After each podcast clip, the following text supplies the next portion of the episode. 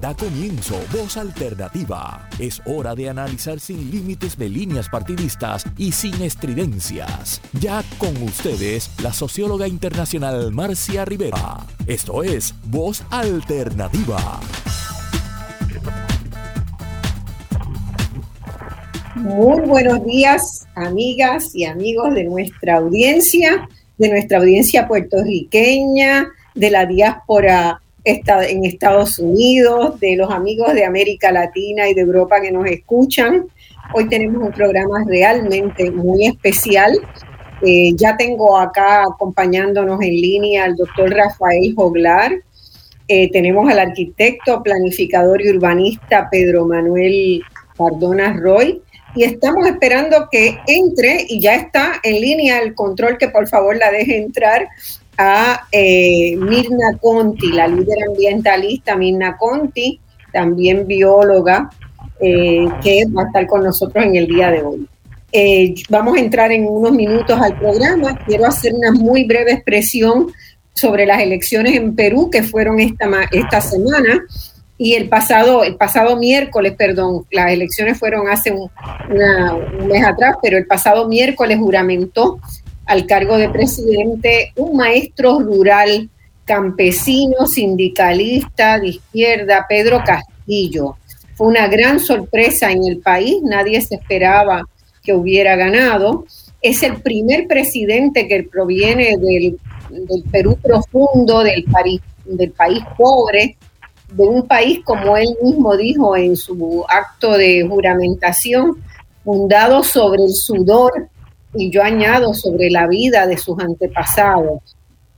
El mundo está atento a la evolución de su gobierno. Estamos ya preparando un programa especial con colegas del Perú. Se acaba de designar, de este, juramentar también antes de ayer eh, como ministro de Relaciones Exteriores a un muy apreciado, eh, estimado y valorado sociólogo y jurista, amigo mío de muchos años, el doctor Héctor Béjar, y vamos a, esperamos tener la oportunidad de poder hacer un programa próximamente con líderes de Perú sobre esta inusual eh, situación que se ha dado allí. Así que pasamos ahora al tema del día, que también, como ustedes saben, durante las pasadas semanas en Puerto Rico ha habido una lucha muy fuerte que se ha desatado en el municipio de Rincón vamos a estar hablando de eso también, pero lo que queremos en el programa de hoy es juntar un poco las piezas del rompecabezas del medio ambiente. Tenemos frentes abiertos en muchas luchas, en muchos lugares, problemas serios, muy serios, de los cuales apenas se habla en Puerto Rico y menos se está haciendo. Entonces, eh, nos hemos preguntado al juntar todas esas piezas del rompecabezas si estaremos caminando hacia una necesidad, hacia la necesidad de declarar una emergencia ambiental en Puerto Rico. Para discutir un tema tan difícil y tan candente, tengo a tres personas que realmente admiro muchísimo, muchísimo. Eh, no, no, tengo un orden de prioridades para comenzar a mencionarlo, porque los tres son personas realmente fuera de serie y aquí en Puerto Rico le debe muchísimo, muchísimo. A Rafael Joglar, por ejemplo, que es verdad bastante menor que yo, eh, yo hubiera querido iniciar mi escuela primaria con un libro donde él explicara ¿verdad? Los recursos que tiene Puerto Rico, porque lo que a mí me enseñaron en tercer grado, cuando empezamos estudios sociales, era que Puerto Rico era un país desprovisto de recursos y que éramos casi miserablemente pobres en todo. Y esa idea, pues fue una idea contra la cual debí luchar durante muchos años. Si yo en ese momento hubiera sabido, si Rafael Joglar hubiera sido autor de algunos de esos textos de primaria, nos diría que Puerto Rico es rico, riquísimo en, la, en diversidad y que eso es uno de los mayores dones que la, tierra nos ha podido dar, ¿verdad? Y Rafael Joglar se ha dedicado toda su vida a estudiar esa biodiversidad y a, y a estudiar cómo se maneja, qué se está perdiendo, qué políticas no deben hacerse Él es un biólogo, eh, obtuvo su bachillerato y maestría en biología en la Universidad de Puerto Rico en Mayagüez, donde se especializó en zoología. Es el primer experto que yo conocí, por lo menos, en coquíes. En el 86 completó un doctorado en biología y ecología en la Universidad de Kansas. Desde entonces es profesor e investigador en el Departamento de Biología de la Universidad de Puerto Rico en Río Piedra es fundador y codirector del proyecto Coqui, Coqui, Coqui, eso que nos alegra tanto la vida y que está también en riesgo. Una organización, el proyecto Coqui, sin fines de lucro, cuya misión es la conservación de la biodiversidad por medio de investigación científica, de protección de los hábitats y de educación ambiental, en la que firmemente cree. Es codirector también del grupo de especialistas de anfibios en las Antillas Mayores de la Unión Internacional para la Conservación de la Naturaleza, que es una organización muy importante en esta región.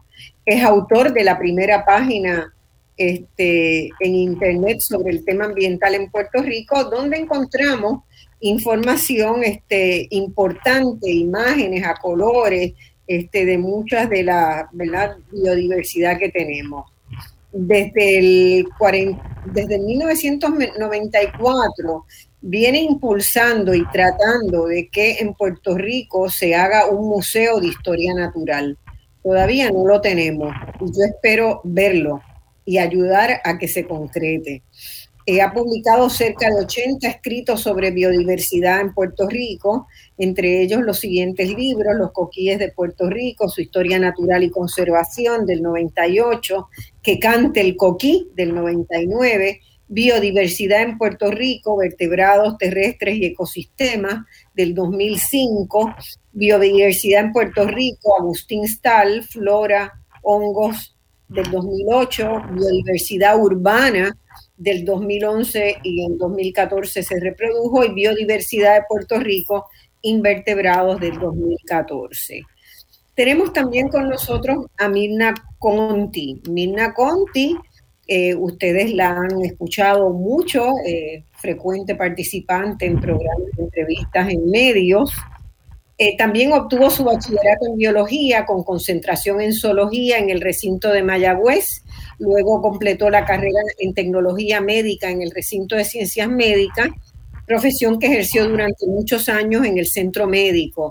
En los últimos 30 años ha sido una de las más activas líderes de las luchas ambientales en Puerto Rico, promoviendo la protección de nuestros recursos naturales y nuestra salud ha luchado contra el incinerador de Arecibo, la planta, la planta de carbón de Aces en Guayama, la privatización de nuestras playas y, las luchas por mitigar el cambio climático. Eh, integra este, la Alianza Energía Renovable Ahora y es una de las promotoras de Queremos Sol eh, y un país con energías renovables.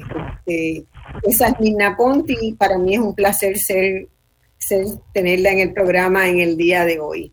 Y tenemos también a Pedro Manuel Cardona, que es planificador, arquitecto y urbanista, graduado de bachillerato en Bellas Artes y Arquitectura en la Rhode Island School of Design. Realizó una maestría en arquitectura y urbanismo en la Universidad de Harvard, donde recibió el diploma con honores, el premio de tesis en diseño urbano y varios otros premios y, e invitaciones para hacer este, estudios posteriores. Es socio fundador del Get Global Consulting, donde ha desarrollado su práctica privada en San Juan, centrada en la relación, en la redacción de planes urbanísticos, entre los que se destaca el plan especial del Portal del Futuro, de la antigua base naval de Roosevelt Roads. Yo quiero hablar con él mucho de ese proyecto y qué está pasando el plan de desarrollo orientado al transporte colectivo, que es uno de nuestros más debilidades más grandes, el plan de área de Isla Verde y más de 19 planes municipales, eh, regionales y también en el área de ordenación. Cardona ha asesorado tanto al sector privado como al público en temas de protección, asuntos urbanos, cohesión social y desarrollo. Ha sido profesor de urbanismo en el programa graduado de la Facultad de Arquitectura de la UPR de Río Piedra. así como en la Facultad de Ciencias Naturales y la Escuela Graduada de Planificación. También fue vicepresidente de la Junta de Planificación y vamos a conversar hoy con él eh, sobre eso, porque allí realizó importantes aportaciones al plan de uso de terrenos, al plan del CARSO y así como otros planes y reglamentos. Presidió el Colegio de Arquitectos y Arquitectos Paisajistas y ha presidido el jurado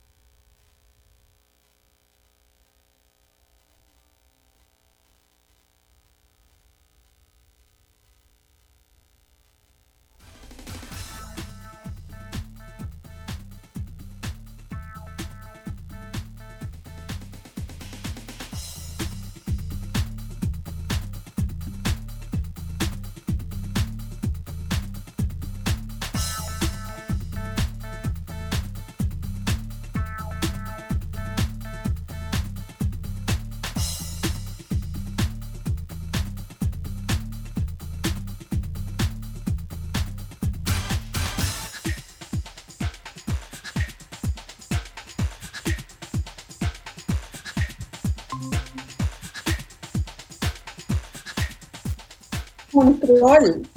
Ya yo estoy aquí, se me fue un segundo. este, pero Nina Conti dice que sigue sin poder entrar. Por favor.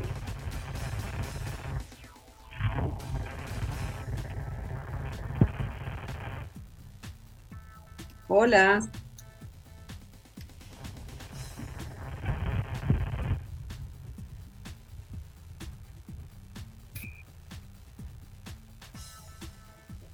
Bueno, mis amigos, estamos, eh, hola, vamos a volver a comenzar. Estábamos con un, con un pequeño, pequeño problema tecnológico. A mí se me, se me fue.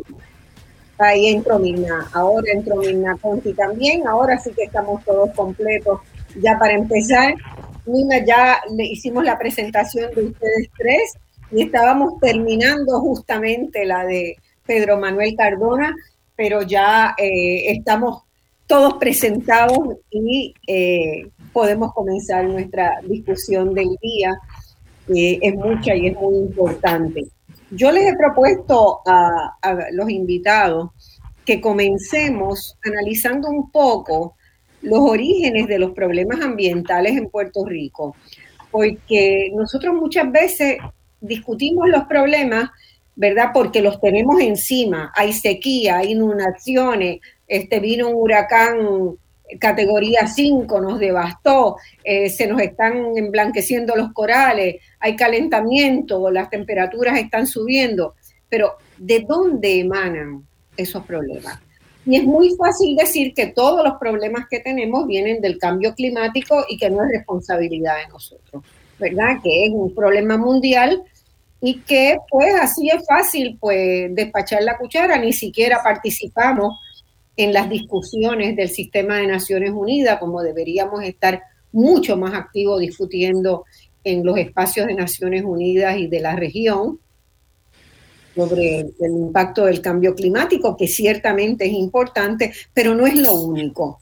Y yo quiero proponerles a los que nos están escuchando y a los que están con nosotros hoy para conversar en, esta, en este diálogo, que comencemos mirando el origen de los problemas. Y yo encuentro varios puntos, ¿verdad? Hay, ha habido políticas erradas de desarrollo. Puerto Rico ha tenido este, casi un siglo de políticas erradas en el sentido de políticas económicas y sociales que nunca tomaron en cuenta eh, el medio ambiente y nuestra naturaleza como uno de los elementos a considerar eh, en los cuales hay que invertir, en los cuales hay que vigilar, para los cuales hay que desarrollar políticas adecuadas. Pero tenemos, ¿verdad? También ha habido problemas que no solamente son de diseño del modelo, sino de incapacidad de gestión y de corrupción gubernamental, ¿verdad? Este, y yo quiero que discutamos también sobre cuánto aportan esas prácticas, han aportado esas prácticas corruptas de comprar permisos, de buscar este, padrinos para conseguir que me aprueben una obra o la otra, cuánto nos está costando en términos de los problemas ambientales que tenemos hoy. ha habido prácticas irresponsables de las industrias, aun cuando en papel, en la letra de la ley, haya obligaciones, pero hay problemas este, de prácticas irresponsables en la disposición de residuos, en el uso de la energía, en los compromisos éticos que no logran hacer muchas empresas. Hay prácticas ciudadanas que han dañado terriblemente el ambiente por los patrones de consumo que tenemos en Puerto Rico y que debemos discutirlo. Y finalmente, hay impactos del cambio climático mundial a los cuales Puerto Rico, dicho sea de paso, es un gran contribuyente a los problemas del cambio climático por las cosas que vamos a estar discutiendo hoy. Así que vamos a empezar con las políticas erradas de desarrollo. Y yo quisiera, este Pedro Manuel, como, como urbanista que eres, que nos dieras una panorámica muy breve de cómo, ¿verdad?, ese patrón de crecimiento eh, urbano, de urbanizaciones desparramadas basadas en el uso del automóvil este, individual han generado, ¿verdad? Hoy problemas formidables, no solo problemas urbanísticos y de, y de, y de las funciones que tienen las ciudades, sino también la generación de una huella de carbono muy importante. Te doy la palabra. Pedro Manuel. Eh, primero que todo, buenos días. Eh, gracias por la invitación. Es un privilegio poder compartir este espacio contigo y obviamente con, con Mirna Conti y Rafael Joglar, a quienes le tengo un gran respeto y admiración de hace muchísimos años. Así que, eh, dicho eso, me pides algo que es muy complejo abreviar, pero voy a sintetizar. Yo creo que los patrones de ocupación del territorio en Puerto Rico hasta los años 50 eran unos patrones que respondían a un conocimiento de lo local que llevaban a la gente a vivir en aquellos lugares que eran seguros y que estaban conectados a lo que eran los centros de empleo y a la conectividad del resto de la isla. A partir de los años 50, con esa visión de que a través del automóvil podíamos llegar a cualquier lugar, se propicia el desarrollo desparramado del país. Sin embargo, hay que decir que en el año 48, cuando se crea la Junta de Planificación, ya había unas disposiciones, perdóname, no en el 48, la, Junta de la Junta de Planificación en el 43, en ese momento se hablaba de que había que preparar un plan de uso de terrenos y que había que tener un marco general para dirigir la política pública de uso del suelo de tal manera que nosotros no ocupáramos el territorio de una manera irresponsable y que cumpliéramos con lo que decía nuestra constitución que debíamos eh, buscar, ¿verdad? La constitución llega después, pero ya desde el 43 se empieza a decir que hay unos objetivos y luego se reafirma cuando la Junta de Planificación se crea como un ente aparte y en el año 75 pues se unen todas estas cosas y se vuelve a reafirmar la necesidad de un plan de uso de terreno.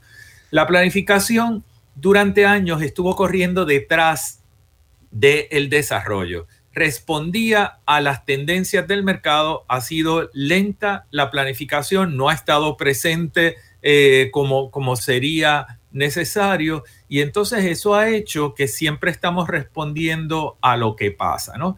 En el año 91 se aprueba la ley de municipios autónomos por dos razones y no las podemos olvidar.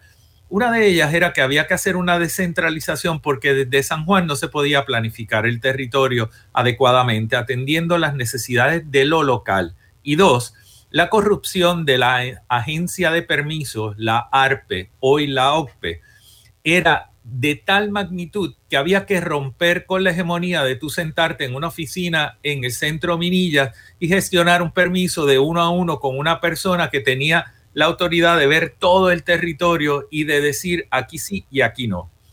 Eh, y entonces a través de la ley de municipios autónomos se empieza a crear unos planes urbanísticos, etcétera. Y sin embargo, nosotros no hemos visto una transformación al nivel de lo que desearíamos para el territorio, porque hay todas esas irregularidades que tú mencionas. Cierro esto diciendo que a partir del 91 hay unos eventos que son fundamentales. En el año 2009, cuando se desarrolla en un bufete de datos rey de, los abogados O'Neill y Borges, eh, la reforma de permisos antes de que entrara Luis Fortuño a la gobernación, desde ese espacio se decide por diseño romper las estructuras de la Junta de Planificación y la OCPE y regresar, y los municipios, y regresar a un centralismo absoluto, y no solamente con el proceso de permiso, sino alar también las responsabilidades de un instituto de cultura, un departamento de recursos naturales y ambientales, junta de calidad ambiental y todas las agencias de infraestructura y centralizarlas en una figura que se nombra sin el consejo y consentimiento de la legislatura y se le adscribe un poder absoluto que hoy descansa en las manos de el ingeniero Gabriel Hernández, que es la persona que ha firmado todos los permisos del caso de Sol y Playa con el que yo he estado eh, envuelto desde hace algún tiempo. Y posteriormente la ley 19 del año 2017 acaba de rematar toda esa estructura y destruirla absolutamente, creando figuras tales como el SAR de permisos y centralizando aún más y agrupando el poder en el Departamento de Desarrollo Económico y en la figura del director de la OCPE. O sea, los resultados de esto los vamos a ver más adelante. Sol y playa, los conflictos, etcétera, surgen por diseño. Eh, yo estoy totalmente de acuerdo contigo y realmente es una lástima porque la base que dejó sentada Rexford Towell, ¿verdad? Eh, preveía la posibilidad de un desarrollo integral de Puerto Rico y que caminara Puerto Rico a ser cada vez más autónomo en su capacidad de tomar decisiones. Y eso se fue desbaratando y se toma un modelo totalmente contrario de, un, de una, eh, una especie de laissez-faire, de que cada cual pueda hacer y resuelva como puede, ¿verdad? Y eso es lo que nos ha llevado al hecho de que no tengamos sistemas de transportación colectiva este, que sean eficientes, nos ha llevado a que generemos una, una dependencia casi absoluta en energías no renovables, eh, a que eh, tengamos que todos los puertorriqueños, ¿verdad? Eh, nosotros tenemos el número de vehículos más alto, de vehículos por habitante más alto de los Estados Unidos y casi el doble de los que hay en Europa. O sea, son cifras que realmente para una isla pequeña resultan una barbaridad. Entonces, ese diseño de prácticamente de desregular y de siempre aducir que el problema de los empresarios es la dificultad de los permisos, ¿verdad? porque siempre en la lógica es vamos a traer más empresas, más trabajo y vamos a darle permisos bien fácilmente. Eh, Marcia, discúlpame un segundito, dos datos. En el caso de los automóviles, tenemos que reconocer que tenemos casi 3 millones de habitantes y tenemos 4.2 millones de licencias o autorizaciones para vehículos. Esa es una barbaridad. y la otra cosa es que eh, nosotros hemos ido creando toda esta todo este vicio eh, que nos está consumiendo y, un poco tenemos que atender esa situación. Eh, y esa situación, el problema es que nos la venden los medios y, ¿verdad? Los que interesan mantener el, el, poder hegemónico, nos la venden como algo de lo cual nos debemos sentir orgullosos, de que todo el mundo en Puerto Rico puede tener un automóvil privado, de que todo el mundo es libre para, para hacerlo. Pero, ¿qué encierra esa libertad? Esa libertad está, estamos pagándola muy, muy, muy cara. Mirna, te veo con muchas ganas de meter la cuchara ya. Quítame Sí, así mismo es y es un placer, ¿verdad?, compartir con estos compañeros y contigo, Marcia. Y gracias por esta oportunidad porque esto es bien importante. Este, muchas veces los asuntos ambientales, pues, surgen cuando surge el problema, ¿no? Y es importante que la gente vaya entendiendo por qué es que hemos llegado a donde estamos el día de hoy. Y bien explicado, ¿verdad? Por Pedro, eh, es una cosa que yo quisiera señalar también, es la cuestión, y, quisiera enfatizar en la cuestión esta de la problemática de los permisos. ¿Y por qué te digo eso? Yo recuerdo en el 2009 esa reforma de permisos. Recuerdo claramente cómo fue, yo participé de todas esas vistas públicas y era indignante lo que, lo que se quería hacer. Todo era base de que había que aligerar los permisos porque había un atraso en la economía del país y todo este rollo. Pero la realidad es que estamos en el 2021 y siguen con la idea de que hay que seguir aligerando los permisos, cuando la naturaleza tú no puedes aligerar ese proceso, tú tienes que considerar lo que hay ahí, tú tienes que evaluarlo adecuadamente, tienes que hacer los estudios correspondientes. O sea, esto no es una mera de vamos a avanzar para dar un permiso y ya eh, y seguir para adelante. No, la naturaleza y los, nuestros recursos están donde están para una, un propósito fundamental, ¿verdad? Y es este, en todo la, vida, el oxígeno que respiramos, el agua que bebemos. Bueno, podríamos no acabar diciendo para qué, porque es importante protegerlo. Pero yo quiero ¿verdad? Eh, enfatizar en esto del permiso, porque también siempre le echan la culpa a nosotros los ambientalistas de que, ay, porque ustedes se oponen a todo, ay, porque ustedes no quieren el progreso. Y eso no es así, a lo contrario eh, nosotros queremos que las cosas se hagan adecuadamente porque lo hemos visto a través de los años y las décadas. Permisos mal otorgados, tenemos consecuencias tantas que hasta a veces hay pérdida de la vida humana. Y eso no se considera, no se considera los impactos acumulativos, se hacen proyectos en un lugar como si no hubiera otras cosas alrededor. Es, que es tanto y, y, el país ya no aguanta más. Yo entiendo de que es importante de que nosotros tenemos que mirar esto de otra, de otra manera, tenemos que exigir, realmente nosotros los ciudadanos, tenemos que exigir que nuestros recursos se protejan para las presentes y futuras generaciones y para todas las que vengan por ahí para abajo. Eh, porque si nosotros, por ejemplo, la protección de las cuencas hidrográficas, por decir una, si no protegemos nuestras cuencas, donde se recoge toda esa agua de los ríos, de las quebradas, que eso tiene eh, una función fundamental para, para obtener este recurso, que sin el agua no hay vida.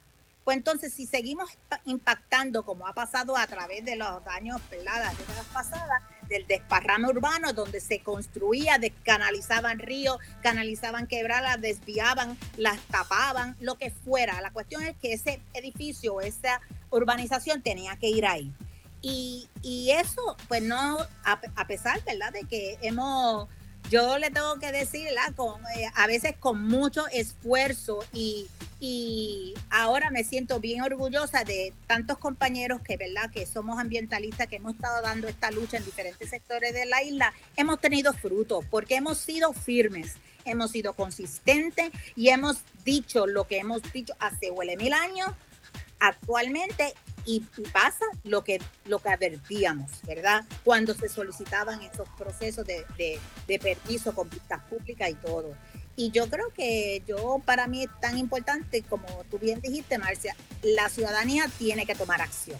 La ciudadanía tiene, que, eh, tiene un rol fundamental en esto y tienen que participar para realmente preservar lo que tenemos por nosotros, por nuestros hijos, por nuestros nietos, nuestros amigos, nuestros familiares, todo el mundo que venga a este país.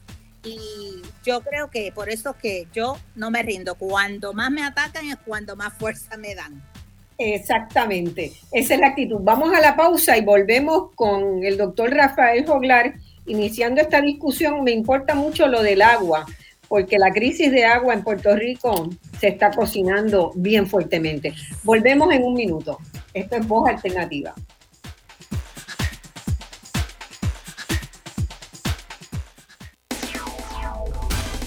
Ya estamos de regreso al análisis de los temas que te interesan. Escuchas Voz Alternativa por Radio Isla 1320.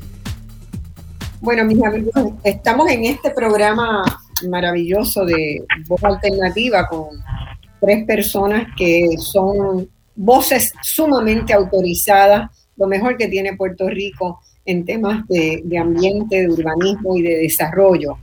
Eh, y le había pedido al doctor Rafael Joglar cuando terminamos que iniciara este segundo segmento y que abordáramos el tema del agua en Puerto Rico. ¿Qué está pasando con el agua? Ya por el cambio climático, ¿verdad? Se ven unos, unos patrones muy, muy claros de cambio en los periodos de sequía en Puerto Rico y de los periodos de sequía y de inundaciones. A veces no hay nada y a veces hay mucha. Pero también ha habido, como mencionó este Milna Conti terminando, eh, hubo muchos problemas de impericia en canalizaciones mal hechas, eh, tenemos este, cuatro embalses que están sedimentados y que no funcionan, solo funcionan al 45%, fíjense ustedes, o menos de su capacidad. Estos Carraízo, Oaxaca, los lagos Guayabal y Dos Bocas son embalses que tienen problemas muy serios.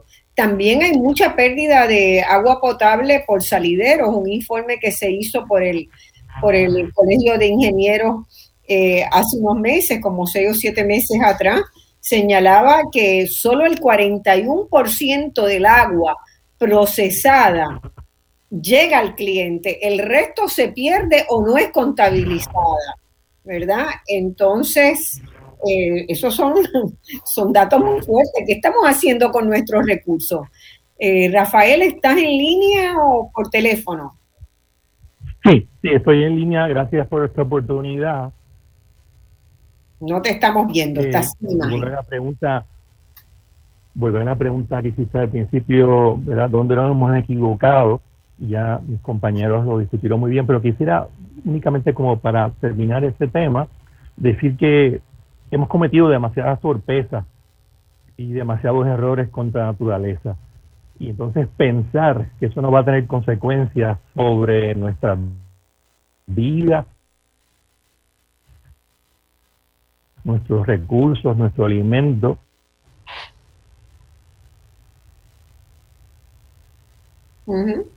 Sí. Ahora te perdimos nuestro ecosistema.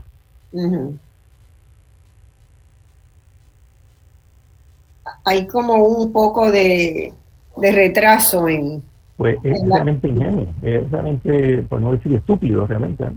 Es obvio que si cometemos estas torpezas y estas estos errores contra la naturaleza va a haber consecuencias. Eso es lo que estamos viendo ahora. Eh, va a haber consecuencias, ¿verdad? Si cometemos esos errores y esas torpezas. O sea, algunos errores, como dijo sí, Pedro. Estoy escuchando un poco recortado la comunicación y tal vez tengamos que meternos por el teléfono. Eh, Vas a tener que por teléfono. Te, te, damos unos segundos y cambia el teléfono. Escucha, Marcia. Porque eh, Rafael está en Carite y parece que hay alguna interferencia. Entonces, le pido al control que lo llame por teléfono para que, para que entre. Pero vamos redondeando, hay algunas ideas ahí. Eh, ah, ¿volviste? ¿Volviste ahora? Adelante, Rafa. Sí, eh, entonces estaba diciendo que hemos cometido demasiados demasiados errores, demasiadas sorpresas. Y eso, si me puedes escuchar. Sí, te escuchamos perfecto y te vemos. Hola. Sí, te escuchamos y te vemos eh, perfectamente. todas esas torpezas y todos esos errores que hemos cometido, pues obviamente tienen consecuencias, ¿no? Y pensar lo contrario, pues es absurdo realmente. En cuanto al agua, el agua en Puerto Rico, estamos rodeados por agua por todos lados. Eh, somos una isla, así que el, mar nos rodea y estamos acostumbrados a ver el agua y la tomamos ya como por sentado, como que es un recurso que está ahí, ¿verdad? El agua es vital, sin agua no hay vida en este planeta. Y nosotros en Puerto Rico pues estamos un poco mal acostumbrados, por no decir muy mal acostumbrados a, desperdiciarla y no tomarla por, por sentado o por seguro, ¿no? Entonces cometemos demasiados errores contra la naturaleza. Eh, en, en, términos del agua, pues abusamos de ese recurso, contamos, pensamos que va a estar siempre con nosotros y no, no, no se nos ha enseñado en ningún momento el concepto de ahorrar esa agua, ¿no? Hacer un uso prudente de esa agua. Entonces ahí ya nos equivocamos de, entrada, ¿no? El caso de la sedimentación de nuestros lagos es un asunto muy delicado. Eh, nosotros tenemos una serie de, embalses, eh, todos ellos artificiales, hechos por el hombre, con la intención de proveer el recurso agua para diferentes propósitos, mayormente para el consumo humano, pero también para la agricultura. Y entonces vemos a diario cómo esos embalses están ¿verdad? siendo castigados por el desarrollo desmedido, cómo esos embalses están siendo sedimentados a diario. Eh, no hay ningún control, ningún, eh, ninguna protección de nuestras cuencas hidrográficas. Así que cuando llueve, cuando se deforesta, eh, todo ese sedimento va a parar a nuestros cuerpos de agua y eso limita considerablemente la capacidad de estos embalses. Bueno, el agua también es, ¿verdad? Es fundamental para, para la flora y la fauna. Sin eso tampoco tenemos. Y, y ahí hay problemas también serios.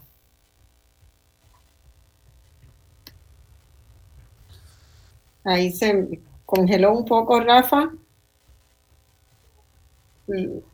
Rafael, hola. Creo que vamos a tener que... Ajá. Aquí. Bueno, eh, Rafael va a tratar, van a tratar de eh, contactarlo por teléfono porque va a ser más fluida que la comunicación por internet desde allá. Eh, ¿Algo que quieran añadir sobre el agua?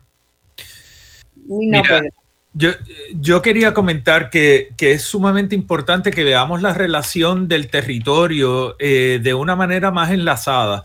Eh, el trabajar por área temática eh, nos lleva a consecuencias muy parecidas a las que estamos viviendo ahora.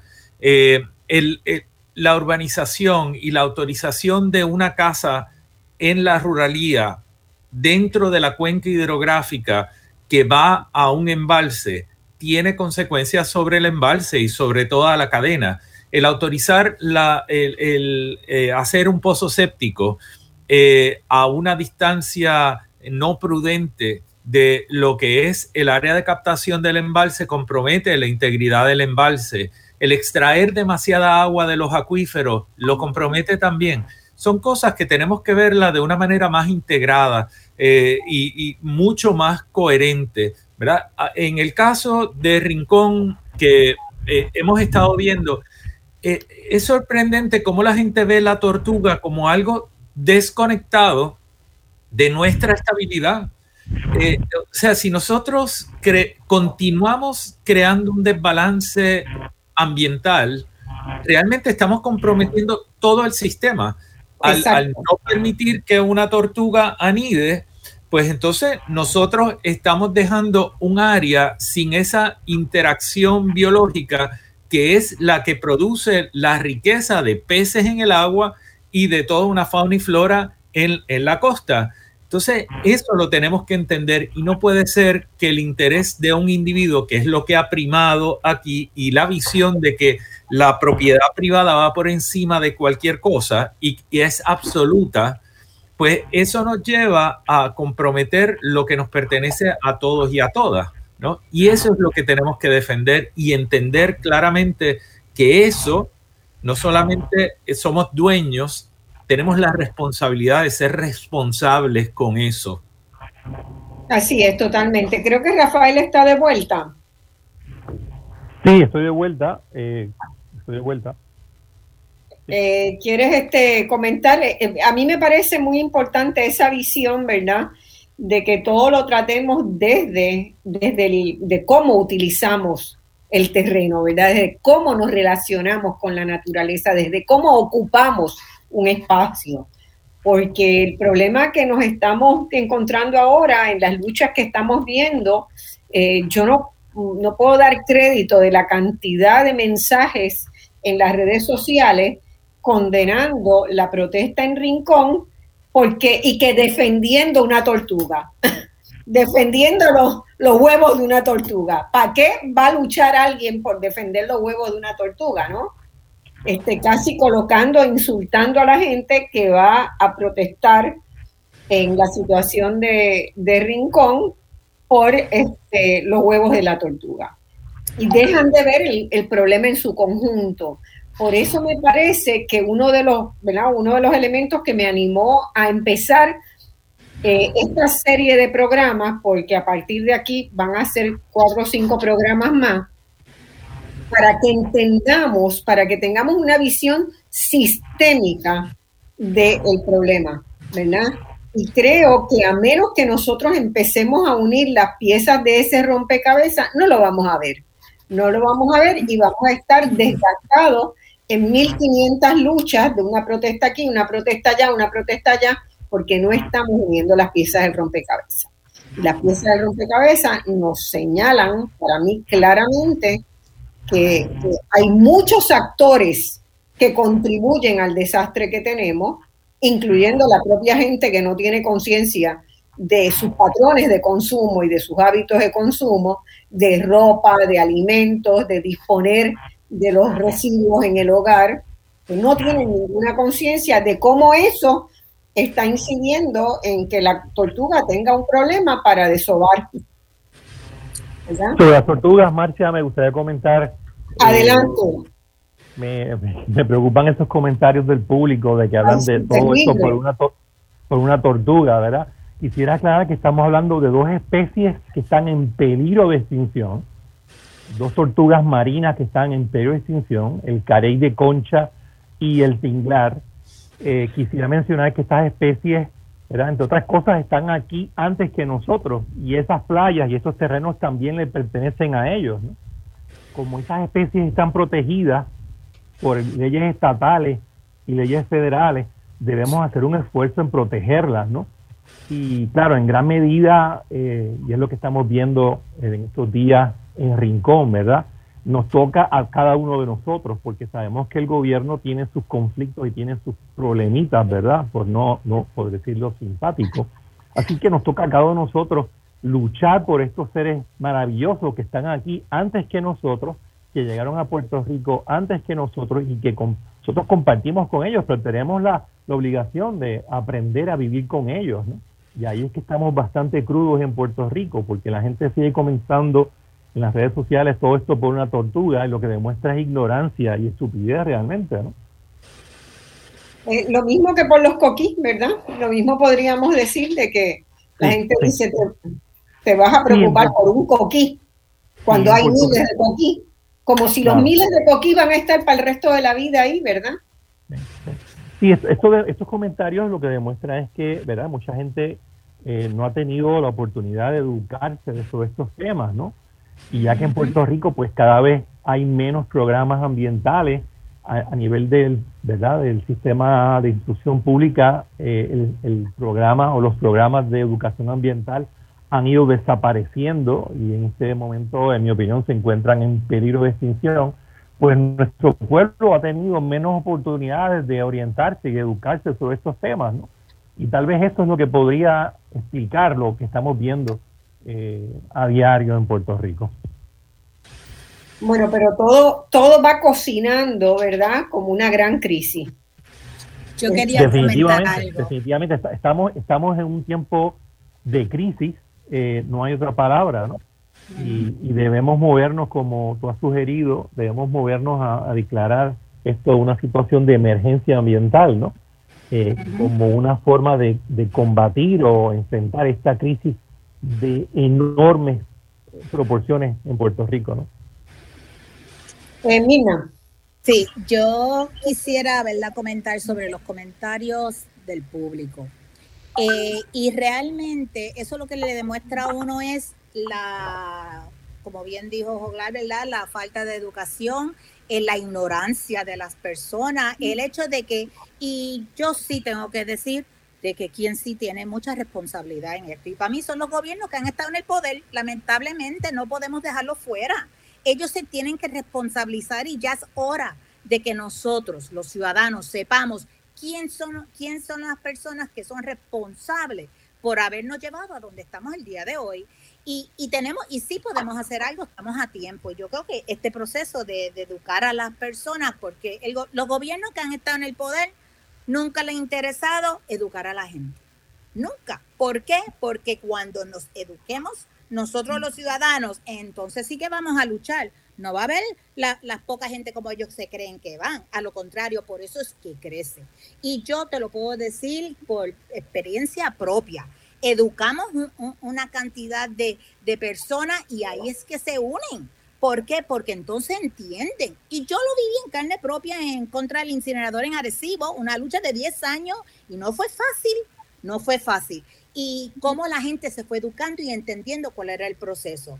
Eh, y, yo lo que quisiera, ¿verdad? Eh, yendo por también lo que dijo Pedro, y, es la cuestión de que esto es una cadena. Tú no puedes ver una cosa aislada, es cierto. Uno tiene que ver esto completamente, eh, todas las funciones de cada cosa, sea tanto de las especies, sea tanto de los hábitats, ¿verdad? De, los cuerpos de agua, de los tipos de suelo. Es una cadena de cosas que hay que investigar y saber qué hay en esos lugares.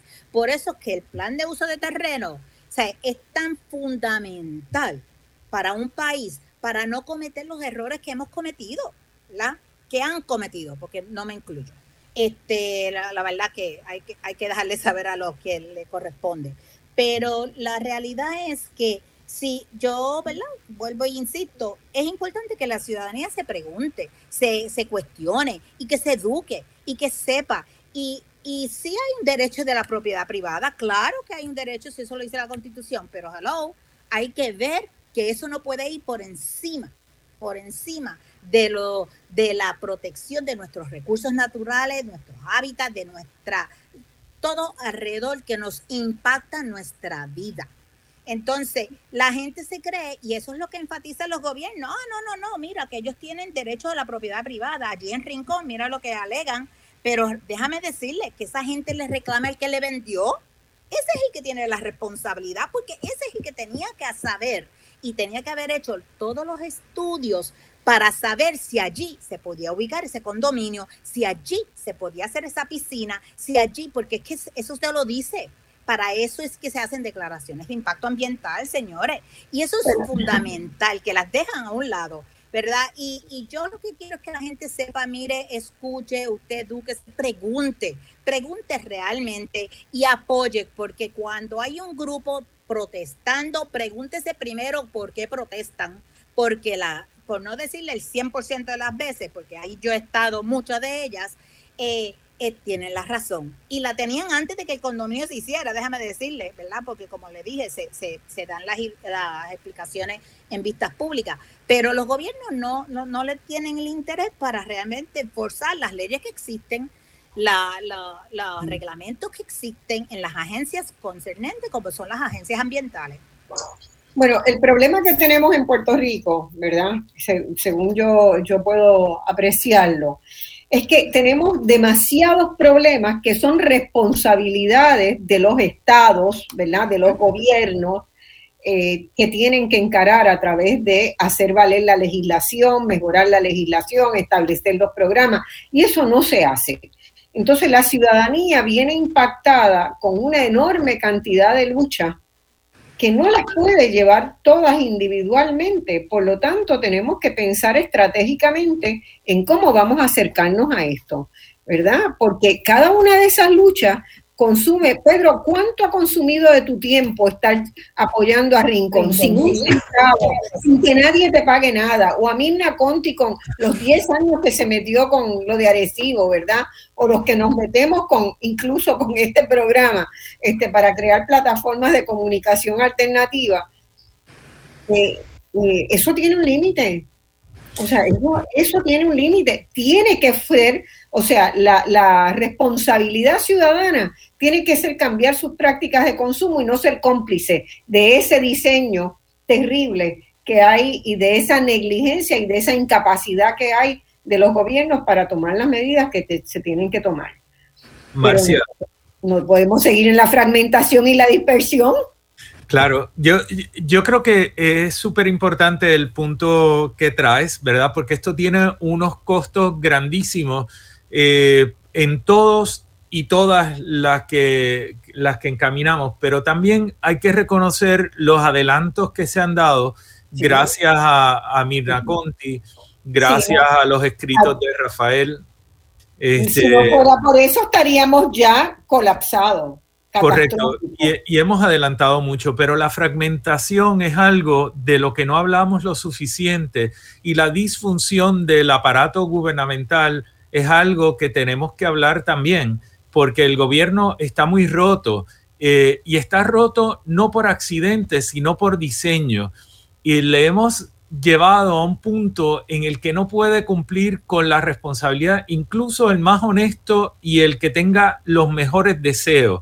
No tiene los suficientes recursos, eh, no, no, no tiene un andamiaje. La Junta de Planificación es hoy un desastre absoluto. Ahora, tiene unos líderes que, que, dejan mucho que desear. Los procedimientos de su nombramiento han sido los más torpes que yo he visto en la historia pero además tenemos a unos funcionarios que desde el año 83 no han tenido una revisión salarial y de escala de, clasificación. O sea, ¿cómo tú puedes funcionar con unas escalas tan anticuadas y tan abusivas? ¿Verdad? Eh, esos empleados están muy comprometidos. Eh, comprometidos no necesariamente con las funciones que tienen que hacer, comprometidos por las circunstancias que se les ha obligado a vivir. Entonces, esas cosas las tenemos que hablar. El gobierno es un 42% más pequeño hoy de cuando era gobernador eh, Luis Fortuño y no sirve, no sirve porque se dejaron las agencias sin el personal necesario para atender las responsabilidades que tienen y sin los recursos. Y tenemos una junta de control fiscal que por otro lado está encaminando las cosas de acuerdo a lo que le dictan lo que son los bonistas y, entonces tenemos un, el sistema sigue estando muy, muy, muy, muy roto. Eh, los procedimientos ambientales me gustaría discutirlo un poquito más adelante porque es importante que no se están cumpliendo, pero están bien por diseño. Se rompió por diseño esto. Así es. Rafa. Hola, Rafael, ¿estás por ahí? Se nos cayó de nuevo. Eh, por favor, ahí está. Eh, comentario de esta de este segmento. Lo que quiero comentar, ya que, ya que nos metimos con el, gobierno, eh, hemos hablado un poco sobre esto, y quisiera decir que el gobierno ¿me oye? Sí, te oímos. Gran parte de la culpa de lo que está pasando, el gobierno, ¿verdad? La clase política de nuestro país la clase política en nuestro país ha estado demasiado ocupada en el saqueo y entonces esto no le ha permitido que se pueda se puedan dar cuenta de la crisis ambiental que había en Puerto Rico no eh, también en términos de lo que estaba diciendo eh, Pedro sobre el diseño de nuestro gobierno pues quisiera comentar que mi experiencia me dice que el Departamento de Recursos Naturales, la Junta de Calidad Ambiental, la Junta de Planificación, ADS, todo eso no está funcionando, no está funcionando y, es por diseño realmente, ¿no? Porque estas agencias han sido estranguladas, eh, no es por casualidad, eh, han sido estranguladas porque hay un diseño muy claro ahí y muy calculado para que estas agencias no puedan hacer lo que tienen que hacer, ¿no? Así que eh, yo lo que quisiera tal proponer hoy es, crear una, una estructura paralela a estas agencias de gobierno que, que, tengan, esa estructura tenga un poder que emane del pueblo de Puerto Rico de la gente y que, y que fiscalicen, ¿verdad? Eh, a estas agencias de gobierno y sobre todo a las personas que han sido escogidos para dirigir estas agencias de gobierno. Eh, estamos viendo muy claro lo que, son capaces de hacer, ¿no? Eh, por otra parte, también pienso, Marcia, que el tema de la crisis ambiental de Puerto Rico es demasiado urgente, demasiado importante y demasiado delicado para dejarlo en manos de nuestro gobierno. ¿no? Y yo creo que el caso de, ¿verdad?, de Sol Playa y el caso de lo que estamos viendo con el señor Rafael Machargo, pues... Ahí se te entrecortó. A ver, estás entrecortado. Eh, me llevaron a la pausa. Cuando volvamos a la pausa retomamos ahí eh, y hay muchas cosas todavía que importante añadir a lo que ustedes han dicho que me parece sumamente relevante.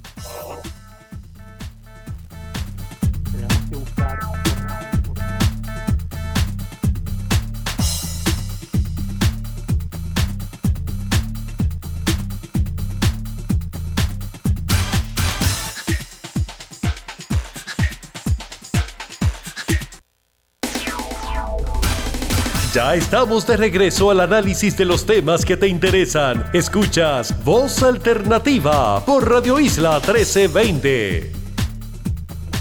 Bueno, mis amigos, estamos de vuelta con ustedes en este programa donde con el cual queremos eh, marcar un momento crítico, importante de la situación ambiental en Puerto Rico y por ello lo hemos titulado Si estamos, necesitamos caminar hacia una declaración de emergencia ambiental en Puerto Rico por la gravedad del conjunto de problemas en todos los ámbitos que estamos enfrentando. Tenemos con nosotros al doctor Rafael Boglar, a la líder ambientalista Mirna Conti y al arquitecto y planificador urbanista Pedro Manuel Cardona Roy. Y estábamos conversando al final del segmento pasado con el doctor Rafael Joglar, que había iniciado una reflexión basada en los dos comentarios que habían planteado primero Pedro Manuel Cardona y Mirna Conti sobre eh, la capacidad en este momento del gobierno actual de Puerto Rico para lidiar con la situación. Y Rafael Joglar acababa de hacer una afirmación muy importante diciendo que consideraba que no había capacidad, por las razones que se expresaron, de que el gobierno está enclenque, de que el gobierno no tiene recursos humanos para manejar la crisis que tenemos por los sucesivos recortes de personal y restricciones presupuestarias que se han hecho hacia las agencias en virtud de las decisiones de la Junta de Control Fiscal para privilegiar el pago a los bonistas que este, el manejo de la situación en el, en el país, ¿verdad? Y Rafael acababa de hacer una afirmación que me parece que tenemos que retomar en el sentido de que corresponderá y que invitaba, ¿verdad? Y yo hago extensiva esta, esta invitación de que a las organizaciones ambientalistas de Puerto Rico a ponerse los pantalones en serio y a desarrollar una estrategia que nos permita mitigar y prevenir las consecuencias nefastas de la actual crisis. Rafael, te dejo abundar sobre eso, que apenas habías hecho el primer enunciado en el sentido de que veías al gobierno con demasiadas limitaciones para asumir la, cantidad de responsabilidad que habría que tener en este momento para asegurar los problemas del medio ambiente. Rafa. Sí, Marcia, lo que estaba eh, tratando de decir es que pienso que el tema eh, de la crisis ambiental y de movernos de la crisis a declarar una emergencia ambiental es un tema demasiado urgente, un tema demasiado importante y delicado para dejarlo únicamente en manos del gobierno, que no está interesado y no está capacitado para hablar con estas cosas, ¿no? Y como estaba diciendo, el, tema del el proyecto en Sol y Playa en Rincón es el mejor ejemplo, ¿verdad? Más obvio que estamos viendo en estos días, pero de una larga lista de proyectos similares que hemos visto y seguimos viendo a diario en Puerto Rico, ¿no? Que sería también quería mencionar que en Puerto Rico tenemos una serie de, de instituciones, de personas, de agrupaciones que hacen un trabajo en las calles a diario, ¿verdad? Así que no estamos empezando en cero, tenemos unos modelos excelentes que, que lamentablemente no se reseñan en Puerto Rico eh, porque pues estamos hablando demasiado, dedicamos demasiado tiempo a hablar de otros temas como el crimen y, las modas y la ropa que uno debe usar y no debe usar, ¿verdad? Y no le damos la oportunidad de reseñar a estas agrupaciones, estas personas, estas instituciones que a diario nos enseñan que un mejor Puerto Rico es posible. Y me refiero a cosas como instituciones como Casa Pueblo, como para Naturaleza, el programa de estuario de San Juan, el programa de Sea Grant, eh, Una sola lucha, eh, Eliezer Molina, el grupo de los tortugueros que están haciendo un trabajo a diario excelente, el grupo de Queremos Sol, eh, me acompaña y tengo el honor de estar con Mirna Conti, ¿verdad? Eh, Pedro Cardona, son personas y son instituciones y son grupos que a diario trabajan por, por hacer un mejor Puerto Rico Así que tenemos que mirarlos a ellos más cuidado y darle, darle a ellos eh, la oportunidad de que nos expliquen cómo hacer las cosas. ¿no? Y entonces eh, no, no, estamos empezando en cero, tenemos ya un camino caminado, un camino ya bastante serio eh, que nos está mostrando qué debemos hacer. Así que debemos tomar a esta gente, eh, abrazarlos, ¿verdad? Levantarlos en peso y decirles, vamos, vamos a seguir este ejemplo, vamos a seguir hacia adelante, ¿no? Y no dejarlo todo en manos del gobierno y esperar que el gobierno nos va a resolver, porque el problema fue que el gobierno no nos va a resolver, el problema el gobierno nos metió donde estamos ahora, ¿no? Y esperar que nos vaya a resolver es un poco también absurdo realmente, ¿no?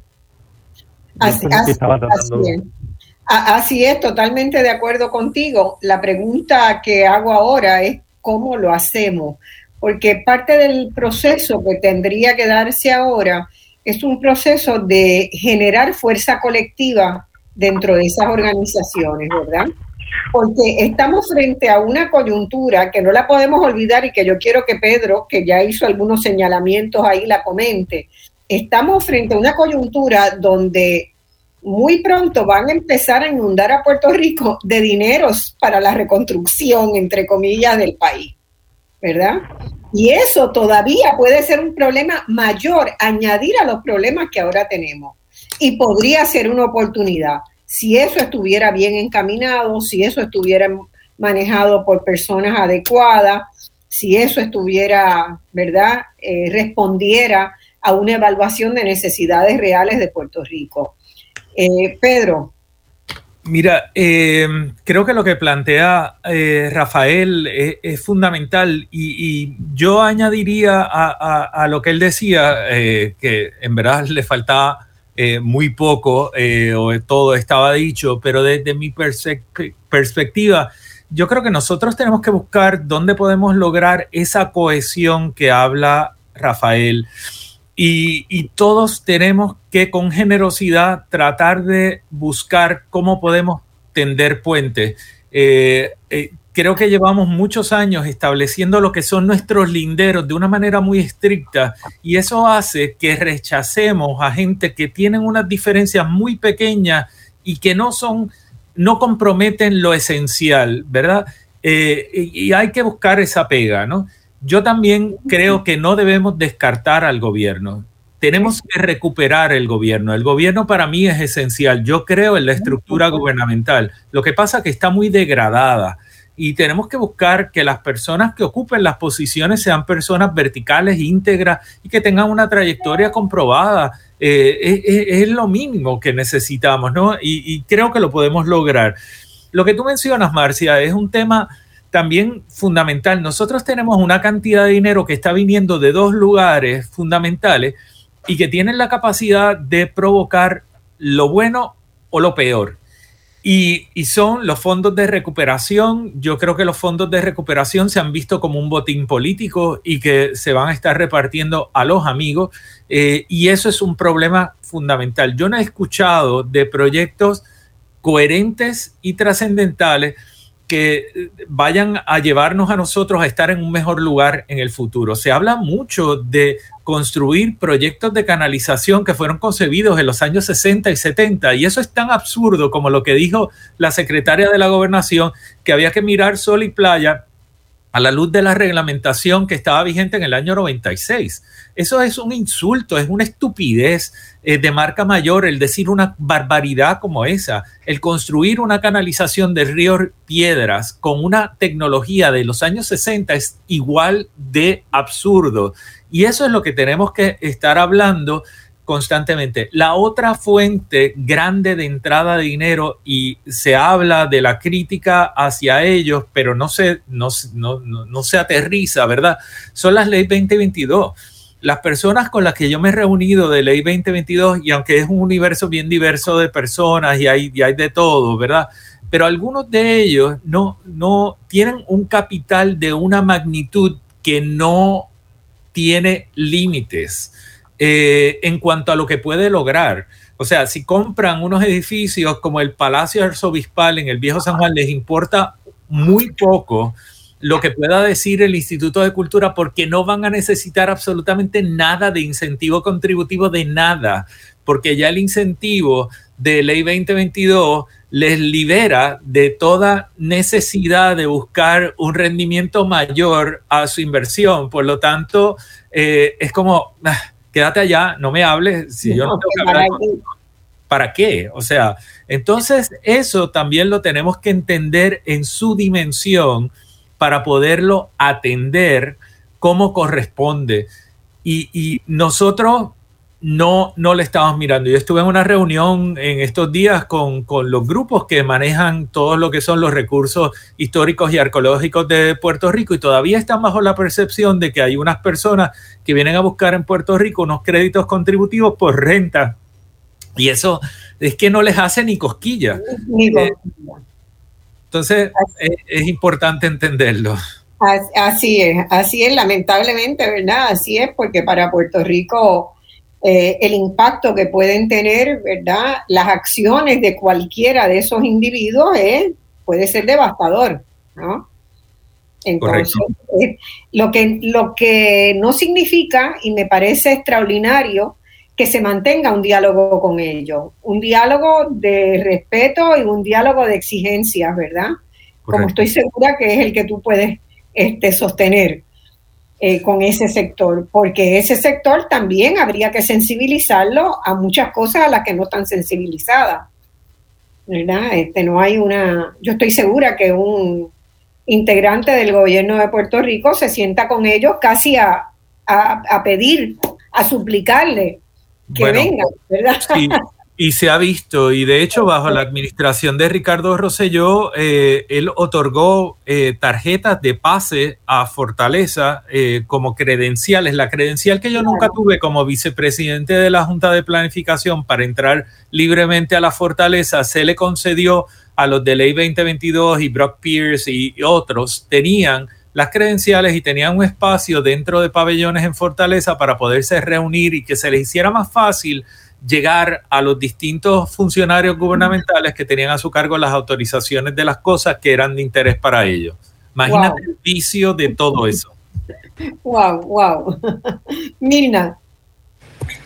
Por ahí mismito es que quiero ir yo. Te explotando.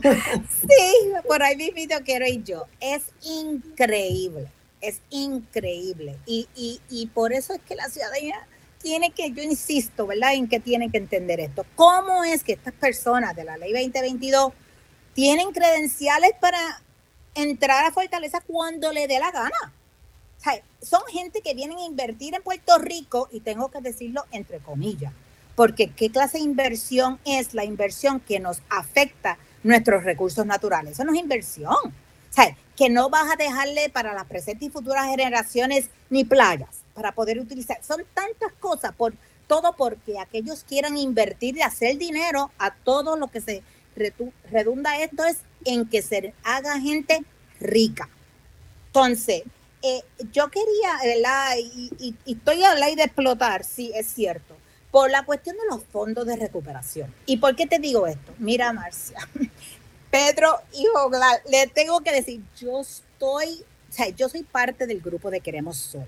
Y nosotros llevamos desde que nos formamos, pero más fuerte desde hace más de año y pico, eh, sabiendo que estos fondos venían. Ahora llegaron y ahora se los quieren dar a Luma. Óyete, ¿Cómo es posible y no invertirlo donde se tiene Estaban diseñados para Luma, ¿verdad, Pedro? Por eso, por eso. Entonces, la gente, o sea, somos nosotros, los ciudadanos y los grupos, ¿verdad? Diferentes grupos, diferentes sectores, todo el mundo realmente puede hacer algo. Y tú lo preguntabas y una de las cosas es, por ejemplo, nosotros hemos hecho peticiones para que la gente firme. Tenemos que tocar todas las puertas. Estoy de acuerdo con Pedro en la cuestión de que sí, los gobiernos hay que, no podemos dejarlos a un lado ¿verdad? Cometen muchos errores, ¿verdad? Porque es que tienen otros intereses los que han estado en el poder, pero realmente son los que están en el poder. Tenemos que contar con ellos y tenemos que insistir y, y dejarles saber que nosotros queremos para nuestro país.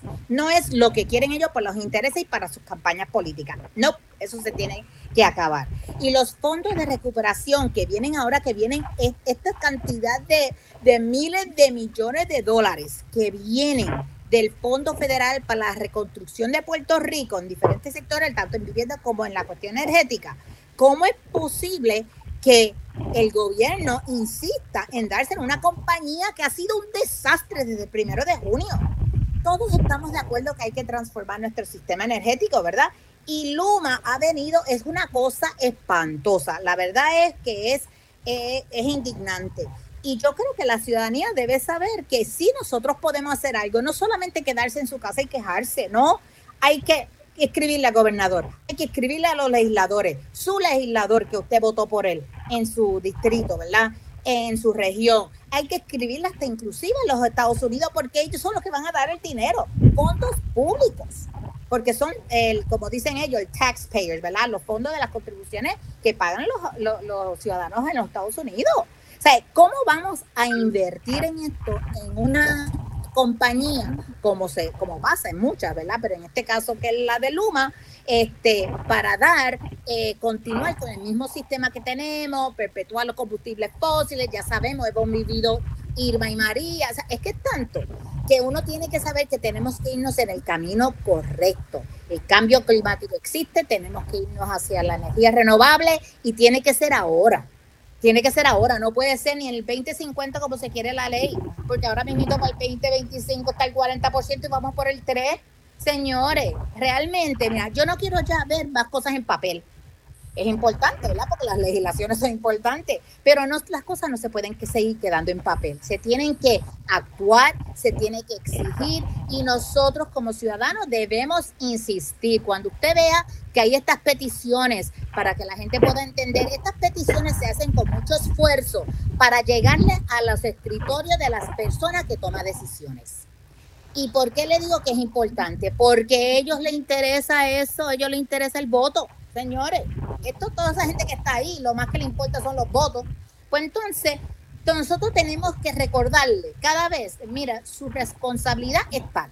Usted necesito, necesitamos que usted cumpla con la ley tal, con los reglamentos tales, porque es que existen, no es que no, es que no existen. Entonces, esta, esta gente que quiere hacer dinero, lo único que le interesa es seguir haciendo dinero, impactando lo que sea y que vengan aquella gente que protesten después, como nos está pasando con, el condominio Sol y Playa.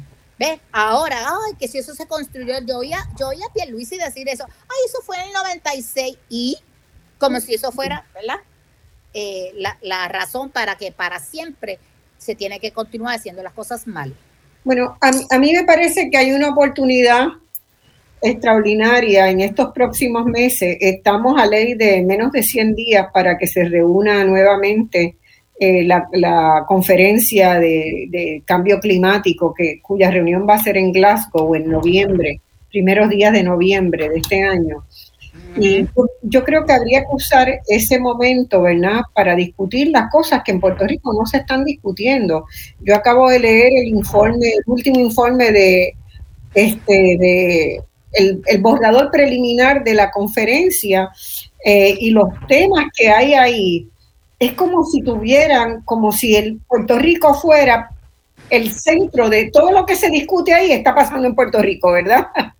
Entonces, este, uno, yo me veo reflejada en un espejo que no me gusta nada, nada, porque es un espejo que impide que mi nieta vaya a tener, no, no habla de mi tataranieta ni nada, que mi nieta que tiene nueve años, dentro de 20 años va a tener un país totalmente distinto, ¿verdad? Porque el, el, nivel de temperatura en Puerto Rico ha aumentado significativamente, el nivel de los mares ha aumentado significativamente, en las emisiones de gases somos uno de los países que más contribuye con la emisión, con la huella de carbono. Entonces, ¿cómo vamos a quedarnos tranquilos frente a eso? Entonces, tal vez podríamos utilizar estos próximos meses. Yo ciertamente me propongo que desde este programa se siga dando atención al tema, al tema del clima y el medio ambiente y que podamos tener la discusión que los demás países están teniendo cotidianamente en todos los medios, en todos los espacios y de los cuales nosotros estamos privados de tenerla, ¿verdad? Y seguimos peleando nuestras luchas individuales porque realmente la situación de Puerto Rico, yo no sé si ustedes ya vieron, Estados Unidos sigue en el último lugar del mundo como responsable, ¿verdad? Es el máximo responsable del daño del impacto de cambio climático.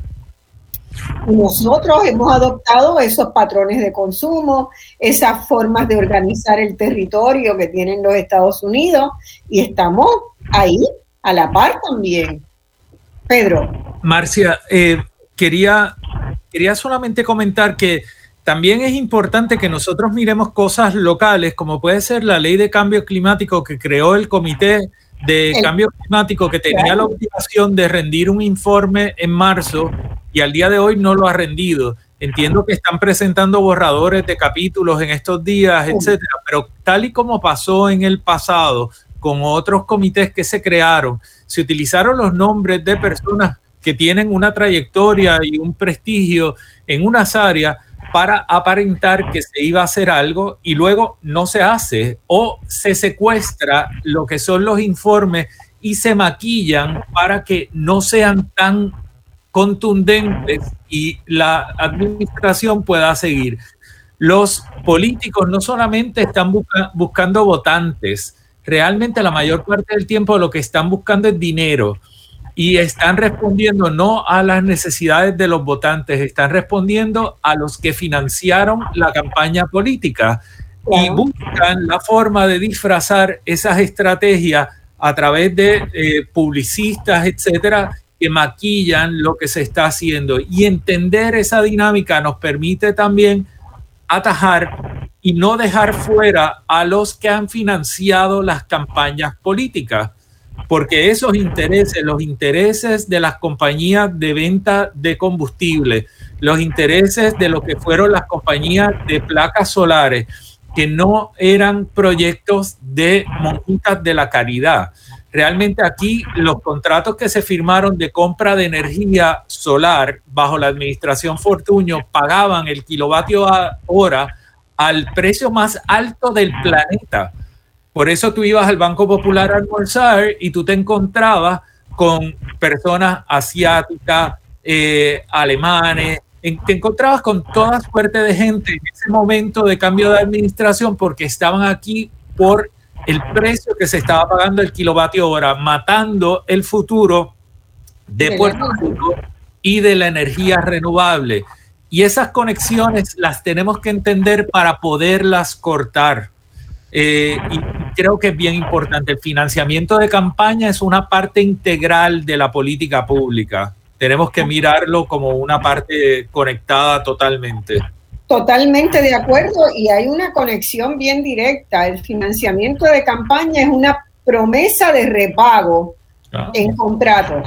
Y esa es la política, ¿verdad?, que se ha sostenido en Puerto Rico por los dos partidos que han administrado, con diferencias, debo señalar, ¿verdad? A veces hay diferencias que, que, realmente eh, impactan mucho porque el descaro llega a unos niveles que, es, casi inconcebible, ¿verdad? Pero como algunos de los ejemplos que tú has mencionado hoy, eh, pero realmente es una promesa de pago. Un donativo de campaña es una promesa de que tú lo vas a retribuir cuando y eso, aceptar eso en la cultura política ha sido uno de los grandes errores de la población puertorriqueña. Eso es inaceptable, ¿verdad? Es totalmente inaceptable y es tan importante eso como defender cualquier lucha ambiental o cualquier otra lucha. Este, eh, eso, eh, eso es terriblemente importante. Hay una cosa que no quiero que se me pase eh, plantear, y es también que eh, nosotros tenemos dentro de ese ecosistema de, gente talentosa, nosotros tenemos una enorme cantidad de científicos, de investigadores, de especialistas en prácticamente todos los ámbitos para hacer un gobierno de primerísimo orden, si respetáramos el principio del mérito, ¿verdad? Y la política validara el mérito como un elemento que, por el cual yo voy a decidir votar por una u otra persona.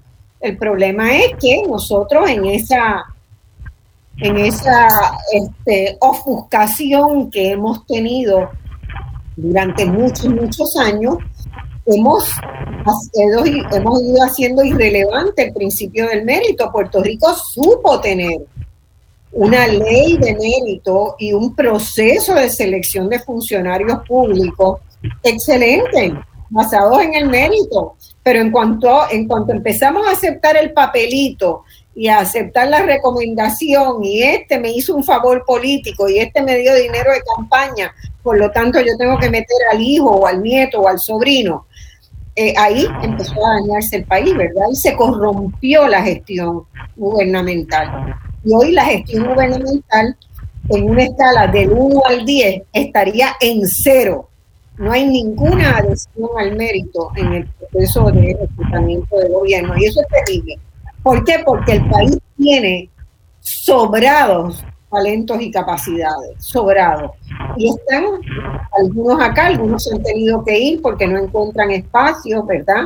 Hay muchos en las universidades, pero también la universidad en muchos ámbitos ha sido un poco un poco este, lenta o, tímida para, para, ¿verdad? Decirlo más suavemente, tímida en intervenir con el poder del conocimiento que albergan y se deja entonces al individuo, al profesor, como es Rafael Joglar, que es la pelea, pero no es una pelea de la institución, ¿verdad? La institución no ha sabido acompañar a sus líderes educativos en, muchas de las peleas que hay que dar en Puerto Rico. Hablo desde, desde, la economía, por, por ejemplo. Este, anoche yo me quedé, mi último, mi última reflexión antes de acostarme anoche tenía que ver con hacerme la pregunta de cuánto, eh, cuánta, cuánta responsabilidad en todo lo que está pasando ha caído o debe caer sobre la formación de los economistas en Puerto Rico, en todas las universidades, ¿verdad? Porque a nosotros, a ninguno de los que estudiamos economía, eh, se nos ha enseñado que haya costos ambientales, que haya necesidad de hacer inversión en protección del medio ambiente, eh, es decir, en la contabilidad de las cosas que importan en la concepción de lo que genera valor agregado a un país, a una sociedad, de lo que añade desarrollo, no están las cosas del, del planeta, de la gran casa del planeta y del medio ambiente, no está nada de eso. Por lo tanto, pues, no aprendemos a, hacerlo. Rafa. Claro.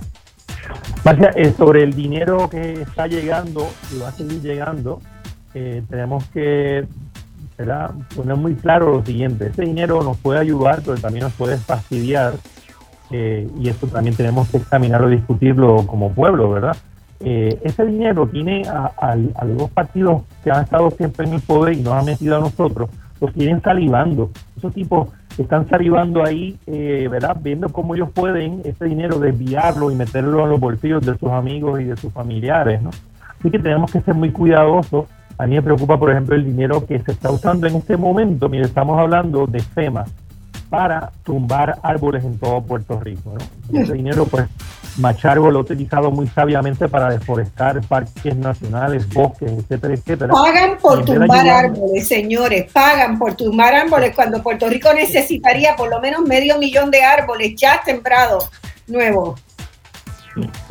Sí, en vez, en vez de nosotros empezar a sembrar árboles en todo Puerto Rico, lo que estamos haciendo es sumándolo y lo estamos sumando con el dinero de FEMA, ¿no? Y eso es terrible, eso es terrible. Y lo otro es el asunto de, nuestra, nuestro sistema eléctrico, que el sistema nuestras redes está muy, muy, muy mal, está en muy mal estado y tenemos que repararlo y reconstruirlo. Pero vamos a hacerlo bien, porque vamos a seguir quemando combustibles fósiles, ¿verdad? nos hemos dado cuenta, o todo el mundo en Puerto Rico se ha dado cuenta que Luma es una porquería, no sirve para nada, ¿no? Porque nos deja sin electricidad y también más recientemente nos deja sin agua. Pero lo que la gente no está discutiendo es que, aparte de eso, que es terrible, Luma no está ni siquiera remotamente interesado en energías renovables, ¿no? Así que nos va a esclavizar por el resto de estos tiempos y nuestras futuras generaciones a los combustibles fósiles. Y eso también debemos discutirlo y debemos cambiarlo, ¿no? Eh, así que tenemos que tener mucho cuidado. En cuanto a el, tema del mérito, ¿verdad? Eh, eso es importantísimo y por eso yo estoy planteando la necesidad de crear uno, una, unas instituciones, un cuerpo cuya, cuyo poder emane del pueblo, pero que no sea parte del gobierno, ¿verdad? ¿Cómo vamos a hacer, cómo vamos a hacer un comité de cambio climático y vamos a poner a Rafael Machargo a dirigirlo, ¿no? Pues mira, nada, nada bueno va a salir de ahí. Tenemos que dejar a un lado el gobierno eh, y hacer nuestras cosas y crear nuestros cuerpos que tengan el poder de decir esto está bien, esto está mal. Y eso, la única forma va a ser crear unos grupos paralelos a la agencia de gobierno con personas que tengan el conocimiento y tengan el compromiso con los recursos naturales con la biodiversidad de Puerto Rico para que puedan confrontar a un tipo como Machargo o al gobernador de decir, esto, esto que está diciendo esto es un insulto, esto es una, es una vergüenza que una vergüenza. de esta forma sobre el proyecto. De, Me quedo con esas palabras. Tengo que, llamar a una pausa ahora. Eh, pueden hacer sus llamadas, les digo, ya estamos, vamos a entrar en el tercer segmento, por el 787-292-1703, 1704 o 1705 aprovechen que tenemos tres lumbreras aquí. Eh, vamos a la pausa, volvemos enseguida para hacer un resumen de lo discutido y abrirnos a preguntas.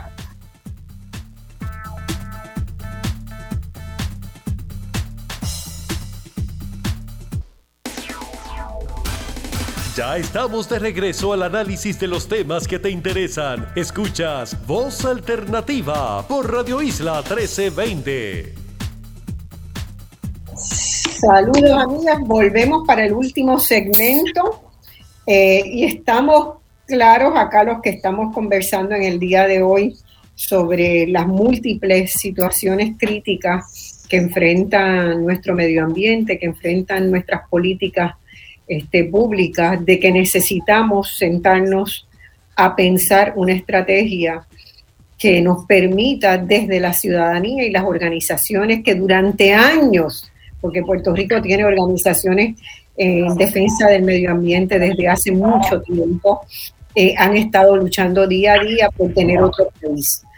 Eh, yo quisiera que hiciéramos un resumen ahora de cuáles serían los elementos sine qua non que debían tener esa estrategia, que cada uno nos diera cuáles serían los tres, cuatro eh, elementos más importantes que señalan a los cuales tendríamos que dar respuestas porque claramente nosotros estamos acercándonos muy peligrosamente a una situación, a un punto sin retorno. Las decisiones que no tomemos hoy las vamos a pagar mañana. Las decisiones que no pongamos, lo que no pongamos en marcha hoy, vamos a estar lamentándonos mañana y vamos a ser irresponsables con nuestros hijos, nuestras nietas, las futuras generaciones. Entonces les pediría, Pedro, si quieres comenzar, este, muy claro eh, que nosotros tenemos que reconceptualizar todo nuestro ordenamiento territorial y a partir de ver qué tenemos en nuestra isla, cómo vamos a, a generar una vida distinta, un país realmente sustentable, de bienestar, de progreso. No se trata de decir paralizamos el progreso como algunos se creen, pero cómo convivimos y cómo, cómo lo preservamos. De mi parte, eh, yo defiendo y defenderé el plan de uso de terrenos aprobado en el 2015, que es nuestro, nuestra base eh, equivalente a la constitución para las leyes, el plan de uso de terrenos es nuestra base para la planificación y la defiendo en todos los foros, en todo momento y sin descanso. Eh, de otro lugar... Pedro, antes de que sigas adelante, para que la gente tenga claro, tú recogiste más de 10.000 firmas, ¿verdad? 22 mil. 22 mil firmas. Bueno, yo firmé antes de que la última cifra que había visto, 22 mil firmas pero la Junta de Planificación le ha dado una vuelta a eso para, eh, para no respetarlo y para redefinirlo de una manera que a mí, yo la palabra que he usado es desregular el uso de los terrenos en Puerto Rico. Sí, hay, hay, hay, hay unas estrategias que están corriendo en paralelo, pero el plan de uso de terrenos hasta ahora continúa vigente. Continúa vigente, pero hay que ir, hay que ir apelando a él. Claro. Y, eso es como política pública. Correcto. Y es fundamental eso y hay que seguirlo enfatizando. Eh, no se puede olvidar el plan de uso de terrenos cuando se trata un asunto como el de Sol y Playa o como el de el desmonte de un mogote en, en Aguadilla, que ayer me dio una lástima horrible. Lo había visto de todas maneras, pero no lo había visto al lado. Y me paré al lado y hasta lo olimos. Y, y aquello es lamentable, ¿no? Eh, y ese tipo de cosas no cumple con el plan de uso de terreno. Así que eso también hay que enfatizarlo. Lo otro que, que iba a decir en segundo lugar es que es importante que nosotros defendamos igual lo que son los bienes de dominio público y que defendamos también eh, y respaldemos al grupo que está allí en el campamento Carey en Rincón. Lo que están haciendo es fundamental eh, y, el, desapego que tiene esa gente a lo suyo para defender lo nuestro es algo que, es loable y que todos y todas debemos respaldar. Son ejemplos de, de lo que es la cohesión que puede tener Puerto Rico cuando se une por una causa común. Allí hay gente de todas las ideologías y de todos los trasfondos y estratas sociales y colores de piel y etnicidad y todo. Así que eh, yo creo que lo que hay allí es fundamental y hay que respaldarlo. Creo que también es importante que nosotros busquemos el que se haga una revisión urgente a la ley de permiso. Eh, va a ser muy difícil porque obviamente eh, Pierluisi vino financiado por el sector que respaldó la reforma de permiso, que son los constructores de hogares y son los contratistas generales. Ellos fueron los que redactaron el proyecto y el desastre que tenemos hoy y lo que ellos no les sirve bien es producto de lo que ellos produjeron que también yo he hablado mucho de la incompetencia de los asesores de Sol y Playa. Lo mismo ha habido con la ley de reforma de permiso y tenemos que atajar la ley de reforma de permiso y derogar o enmendar significativamente o no vamos a salir de esto. Urgente la ley de costa es fundamental. Tenemos que tener una ley de costas actualizada que tenga criterios claros para las estructuras existentes que no pueden estar donde están y qué vamos a hacer con ellas para la reconstrucción de un caso como puede ser eh, cualquier otra estructura. Sol y Playa no es una reconstrucción, siempre lo he dicho, es una nueva construcción. Allí no hay nada parecido a lo que había antes, así que es una nueva construcción y tenemos que tener criterios también para eso. Cuando se va a dar una nueva construcción, qué criterios tiene que observar, eh, qué distancias tiene que guardar de la costa, etcétera y tiene que haber una ley de moratoria a la construcción en las costas en lo que se resuelven todos estos asuntos. Yo pensaba que era muy agresivo el plantear una moratoria a la construcción en las costas, pero con lo que he estado viendo, no puede haber otra solución que no sea el decretar una moratoria a la construcción en las costas ahora y, y con carácter de urgencia, o vamos a tener no solamente una pérdida de inversión, vamos a tener un desastre ambiental que no vamos a poder vivir con las consecuencias de él. Así que hay que insistir en eso. No es posible que lo posterguemos. Bueno, eh, Mirna, eh, te pido que, concentres en el área de, de energías alternativas y también en la disposición de residuos que tú has trabajado mucho.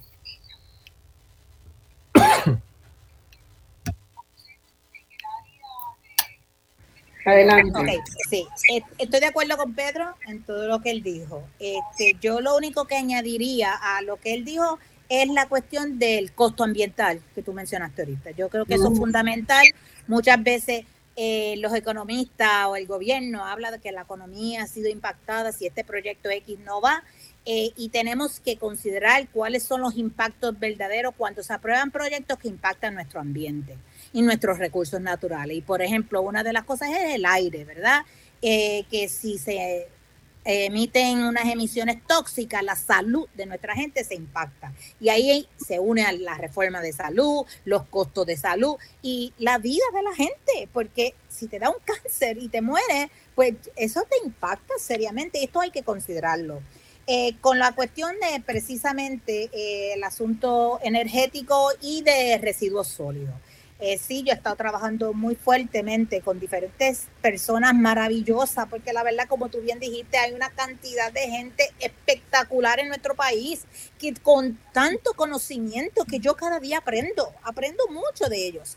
Y y es tan importante y me orgullece, ¿verdad? Pertenecer a este grupo de personas, de verdad, eh, dar mi insumo, el que yo pueda dar, especialmente la cuestión de la lucha, que yo soy la, guerrillera, como yo le digo a ellos. Pero la realidad es que que la cuestión energética en nuestro país está en las manos de todos nosotros. Nosotros tenemos que exigirle a nuestros políticos a que realmente cuál es el camino correcto que queremos nosotros. Tenemos un sol que está aquí 365 días al año, donde vivimos en el trópico, no debemos desperdiciar esa energía que produce ese sol en más quema de combustibles fósiles, además que lo vivimos con los huracanes Irma y María. Yo exhorto a las personas que están en nuestras manos realmente exigirle a los gobiernos que eh, eh, se utilicen los recursos que hay eh, adecuadamente, pero en beneficio del país, no en beneficio de unos pocos para hacerse ricos. Y lo otro que he estado trabajando, la, que últimamente, por el último año y pico, hemos estado trabajando con el manejo de nuestros residuos sólidos. Eso es un problema, ¿verdad? Grande, que tú puedas hacer un programa completo de él porque es real. También tenemos una cantidad de vertederos que hay que cerrar y tenemos que ver cómo debemos utilizar nuestros residuos, que se puede sacar mucho dinero de él, a la misma vez de cómo concientizarnos y cómo poder este, manejarlo.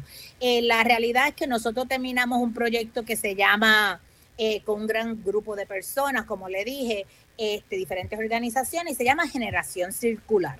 ¿verdad? Nosotros Queremos Sol, ahorita hablando de la energía, pueden ir a esa página para que se informen, se enteren qué es lo que es la propuesta Queremos Sol, por qué es que está, eh, qué es lo que nosotros insistimos que debe ser la manera que el gobierno debe eh, manejar nuestra energía. Y ahora eh, terminamos, la, se llama generación circular.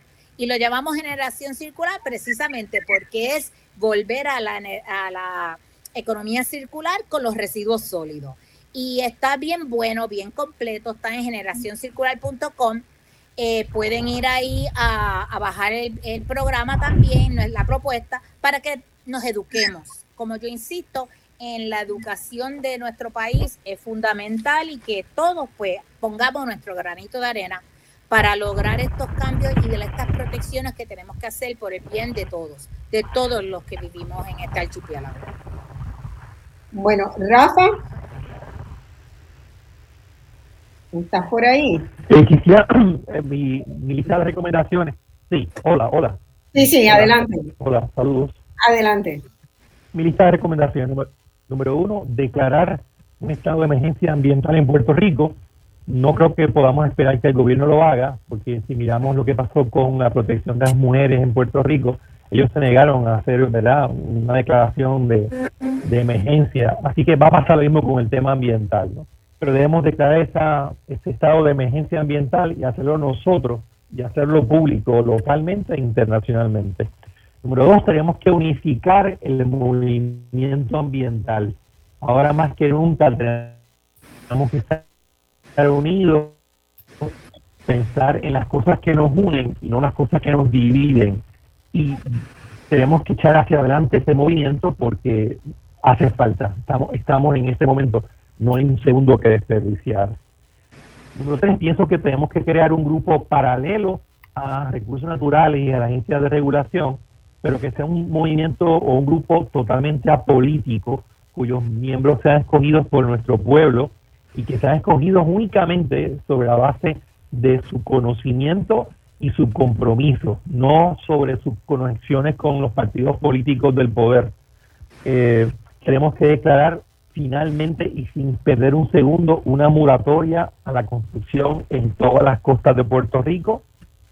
Tenemos que hacer un inventario de nuestra biodiversidad para saber en qué estado se encuentran diferentes especies en Puerto Rico, dando énfasis a las especies endémicas y énfasis a las especies que ya están amenazada, pero es la única forma de conocer el estado actual de nuestra biodiversidad, para que no pase lo que pasó en décadas pasadas, que perdimos cuatro especies de animales, tres coquíes y un reptil, y nadie se dio cuenta de eso, ¿verdad? ¿Desde cuándo no se hace? ¿Desde cuándo no se hace un inventario de biodiversidad? Nunca se ha hecho realmente, nunca se ha hecho, no, nunca se ha hecho un inventario de nuestra biodiversidad y se ha dejado en manos del de, gobierno, pero el gobierno no tiene ni los recursos, ni el conocimiento, ni el interés en hacerlo. Así que tenemos que hacerlo nosotros con el uso de las universidades, con el uso de eh, las agrupaciones ambientales en Puerto Rico con instituciones que tienen que ver con este tema. Y finalmente tenemos que meternos definitivamente con la energía renovable y rechazar totalmente la energía, eh, la energía que contamina y que mata organismos y mata gente. No podemos seguir quemando petróleo, no podemos cambiar a gas natural, que es lo que va a hacer Luma ahora, no podemos seguir quemando carbón en Guayama y envenenando y matando gente de cáncer. ¿no? Tenemos que cambiar a energías renovables y tenemos que hacerlo ahora. No podemos perder un segundo. Gracias. Wow. eh, yo no sé ustedes, pero la gente es grande. La gente es grande. Vamos a ir desglosándola en adelante en otros programas y alimentando en lo que podamos, ¿verdad? Un ejercicio para ir generando eh, una estrategia común que desde la sociedad pueda dar respuesta a esta emergencia ambiental que creo que todos estamos este, de acuerdo en que enfrentamos en Puerto Rico. No sé si hay llamadas ya del público, si hay algunas llamadas en el control. Eh, si las hay, por favor, me pasan la llamada. Sí. Ah, perfecto. Hay llamadas, adelante. Buenas tardes, ¿conmigo? Sí, con usted, con usted. ¿Quién me habla? Oh, saludos, doña Habla Rodríguez, de Carolina. de Carolina. Adelante. Sí, servidor. Óigame, fíjese, yo sí, yo todos los, domingos oigo su, su programa. Todos los domingos yo soy un fiel un fiel oyente. Estoy en el aire, doña Marcia. Sí, sí, lo escucho, lo escucho muy bien, gracias. Gracias por, En verdad, y fíjense qué ironía, yo soy de línea estadista, para que sepa, pero me encanta su programa porque uno aprende a mí. O sea, mi profesor José Arsenio Torres nos enseñó que el choque de ideas era muy bonito. A mí me encanta su programa. Yo le voy a dar una sugerencia. Yo me alegro muchísimo. Yo no tengo ningún problema con que usted sea estadista, quiero decirle. Yo no tengo ningún problema. Oh, fantástico, fantástico, para que sepa que muchos las oímos. O sea, que el que, el, que le gusta aprender, pues se nutre de todas las vertientes. Dicho eso, me extraña sobremanera de que usted nunca tenga un estadista en el programa o sea que las tertulias que uno se disfruta son cuando hay un poquito de confrontamiento. Por ejemplo, cojamos, doña Marcia, que ustedes dicen que lo crítico que están las organizaciones y Puerto Rico. En la televisión se ve todo lo contrario, porque si decimos crisis de Puerto Rico comparado con quién o a qué. Porque lo único que yo veo mejor que Puerto Rico es aquí en, en los Estados Unidos no es en otro más ningún lado. Los puertorriqueños no se van para pa China, no se van para Rusia. Usted me tiene que decir de eso. Bueno, mire, le voy a dar un dato que lo leí esta semana en el informe del German Watch. Sí, porque ahora Internet, o sea, el Facebook uno, usted puede estar en Hong Kong y ver todo lo que están pasando. O sea, contésteme esta, yo sé que van a sacarme del aire. ¿Por qué si esto está tan crítico? Los cubanos, los, los, como los dominicanos ponga un país, hasta, los, hasta los, los, de India vienen para la isla. ¿Cómo ustedes van a pintar que eso está tan malo? Entonces, para cerrar mi participación, se habla mucho de pobreza, de pobreza, ustedes los líderes. Yo quisiera ver en Facebook un, eh, o sea, un, un, un, un vídeo donde aparezcan ustedes, los ambientalistas, dos meses, por ejemplo, cogiendo agua pública eso es ser parte de la pobreza. Hasta aquí mi opinión y sigo disfrutando de su programa. Bueno, este, yo, yo cojo guagua pública donde quiera que estoy, ¿verdad? Porque no tengo problemas con eso, al contrario, creo en que tendríamos que tener un sistema de transporte público adecuado en Puerto Rico. El problema es que no lo tenemos, porque por diseño se decidió auspiciar los empresarios interesados en importar automóviles desde muy temprano en Puerto Rico porque eran los amigos del poder. Eso es una realidad, esos son hechos, ¿verdad? Esos son hechos. Yo creo que un gran desafío y que el gobierno que acá monte un buen sistema de transporte público para Puerto Rico eh, va a tener respaldo, va a tener respaldo importante. Usted viaja por Europa, usted viaja por todas partes del mundo y toma transporte público sin ningún problema. ¿Por qué no lo puede hacer en Puerto Rico? Tenemos que preguntarnos eso, porque nosotros hemos llegado a pensar que tener un automóvil individual es lo mejor que nos puede pasar. Y además, es muy impresionante la cantidad de gente que gastan tanto en un automóvil como les costaría comprar una casa o como el precio de una casa de los sectores medios o pobres de Puerto Rico, ¿verdad? Entonces, esos son problemas serios que tenemos nosotros en Puerto Rico que tenemos que mirarnos hacia adentro. Para mí, un automóvil nos lleva a un sitio, nada más. Marcia, eh, hace, hace 12 años yo no tengo un automóvil. Eh, vivo en Puerto Rico, hago consultoría a nivel internacional, eh, hago consultoría en toda la isla y cuando quiero ir a Rincón y no encuentro PON, salgo, saco un post en Facebook y aparecen 32 personas dispuestas a darme PON porque no consigo un carro de alquiler y resuelvo. Tengo 9.200 dólares al año en mi cuenta que no se los estoy pagando ni a compañías de gasolina ni a compañías de automóvil. Eh, y eso paga gran parte de, mis vacaciones. Eh, eh, así que son decisiones. Son decisiones. Fíjense, yo he estado, yo trabajo bastante con, con organizaciones suecas, ¿verdad? En Estocolmo ya prácticamente la gente, nadie quiere tener un automóvil. El automóvil cuesta demasiado y todos los autos usted los alquila, los alquila con una aplicación telefónica que tiene un mapita y que le dice, yo estoy aquí, ¿dónde hay autos de alquiler?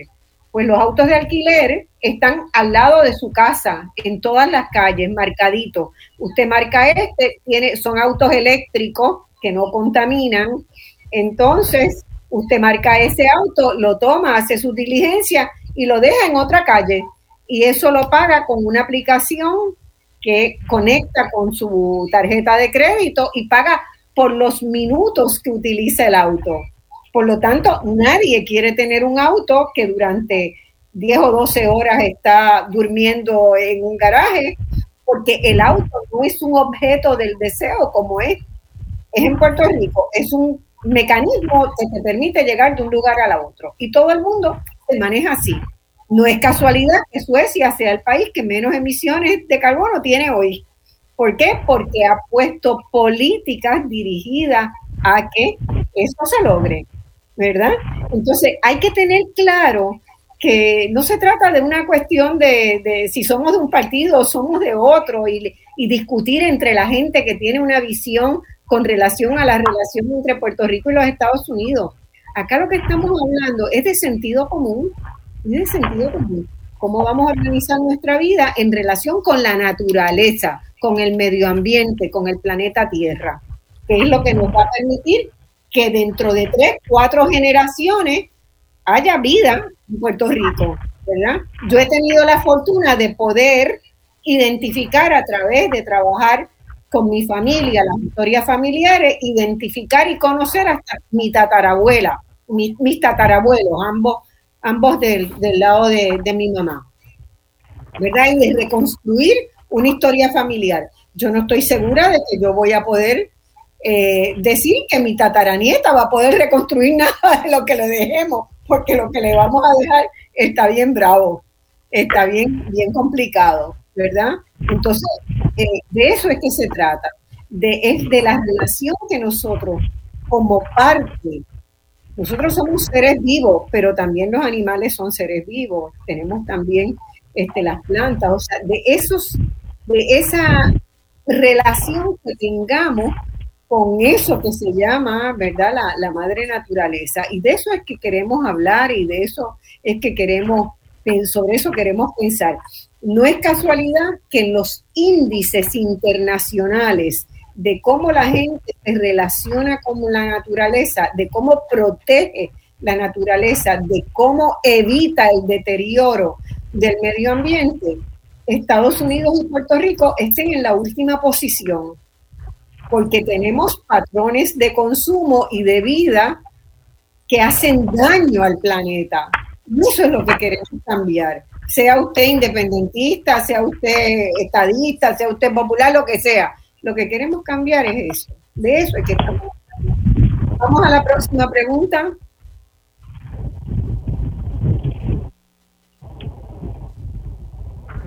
¿Hay, una ¿Hay alguna otra pregunta?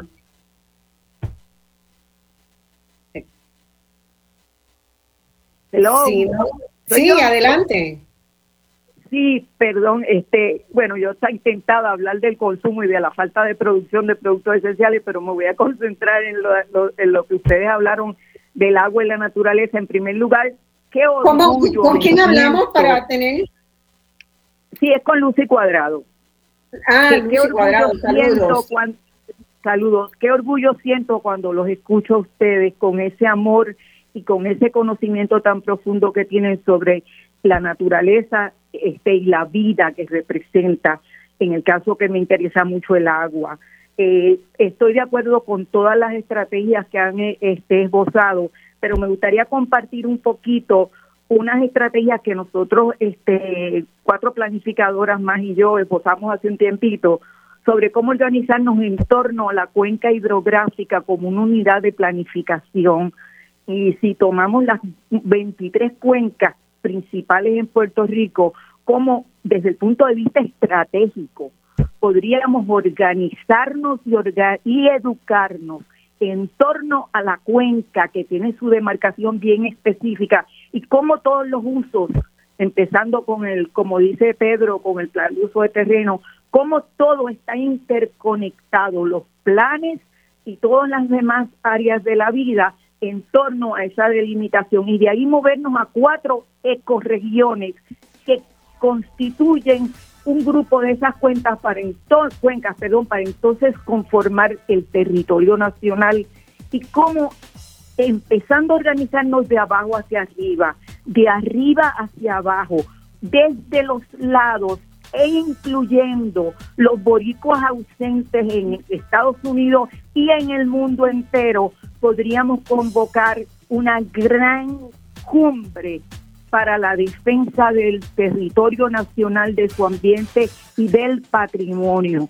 Mientras tanto, podemos seguir con todas las organizaciones hermosas que hay en este país defendiendo las causas específicas sin concentrarnos en una forma egoísta o protagonista en cada causa, sino cruzando líneas para apoyar todas las demás, ya sea Rincón, ya sea Arecibo, ya sea la que sea, pero sin perder la perspectiva de la integración nacional.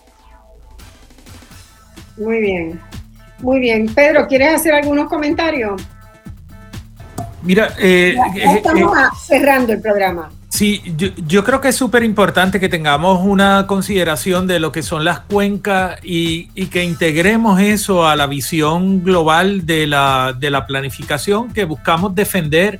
Eh, porque, porque son piezas fundamental. Ah, yo creo que también tenemos que buscar cómo la gente nos entiende y cómo entiende el territorio, eh, porque a veces nos hablamos de una manera muy técnica y entre grupos que nos conocen y obviamente pues nos entienden, bien sea por familiaridad o por uso de terminología, tenemos que hablar más eh, entre nosotros y con otros y otras.